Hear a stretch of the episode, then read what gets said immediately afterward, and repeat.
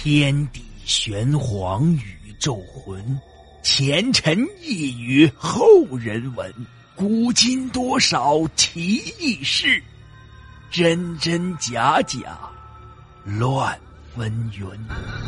彻夜难眠的夜晚，让大圣带给您不一样的民间故事。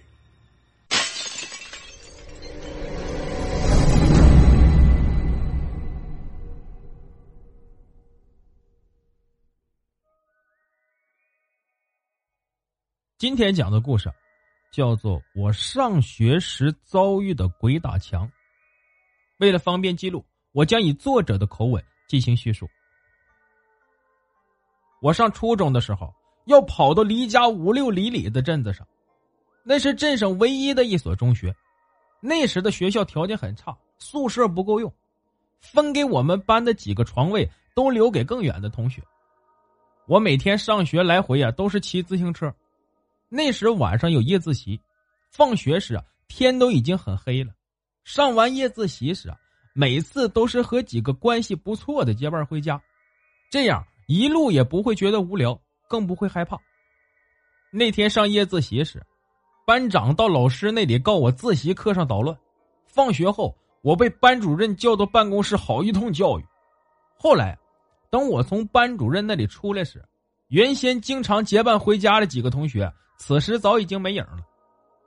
骑着自行车离开学校，刚骑了没一里路，自行车竟然他妈断链子了，只好推着往家走。途经刘庄时，村子里已经是漆黑一片，那时啊也没个路灯，偶尔啊会有一两家灯还亮着。过了刘庄，就离我们村不远了，大概有不到一公里的距离。出了刘庄，就是个十字路口。路的另一边是一望无际的麦田，麦田东北方向有一大块空出来的地方，那是一片坟地。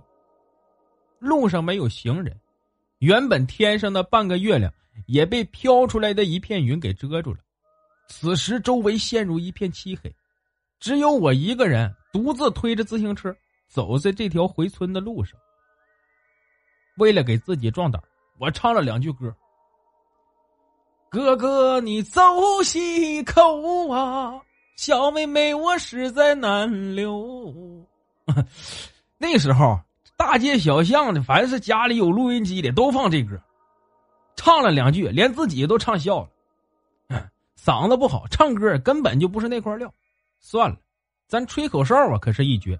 转而啊，我又开始吹起口哨。走着走着，前面出现一个人影。终于有个能结伴的人了，我想着，便推着自行车跑着追前面的那个人影。相距不远了，看的呀也慢慢变得清楚。一身白衣，一个大长辫子垂在腰间，应该是个女子。这里啊离自己村子不远了，应该和我们同村的吧？哎，那个前面那谁，等等会儿。我推着自行车边跑边喊。前面没有人答应，那人啊似乎没听见一样，头都不回，继续走着。哦，对了，人家是个姑娘，我一个小伙子，又是大晚上的，人家怕是觉得不方便吧？我这样想着，也就没再吱声，一直啊在他身后跟着。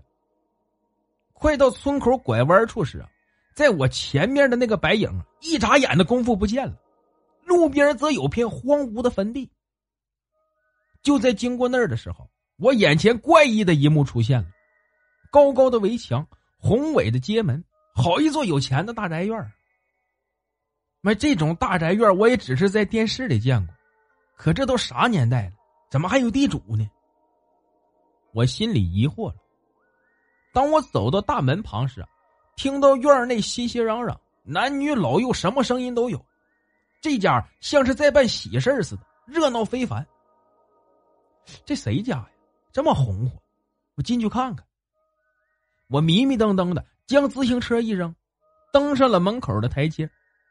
走到门前，刚准备抬腿往院子里迈时啊，一阵寒气从门里透出来，且夹杂着一股说不清的怪味我不由打了个哆嗦，同时啊，发现这宅子的大门是黑色的。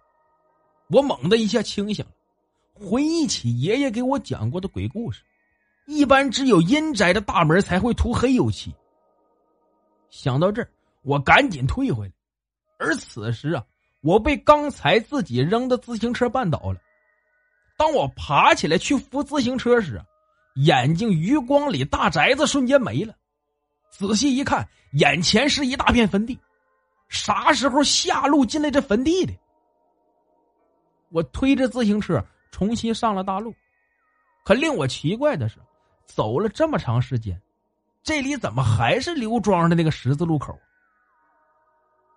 终于平安的回到家里，爷爷正坐在屋子里抽着旱烟，等着我回家后锁大门。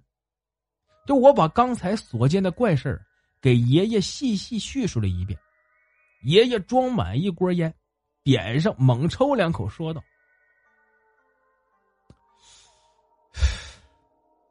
我天哪！”幸亏你没进去。以前刘庄有个地主家族啊，就埋在那里。听说那里是块风水宝地。从那以后，就再也没发生过这种事儿了。好了，故事播讲完毕，感谢您的收听。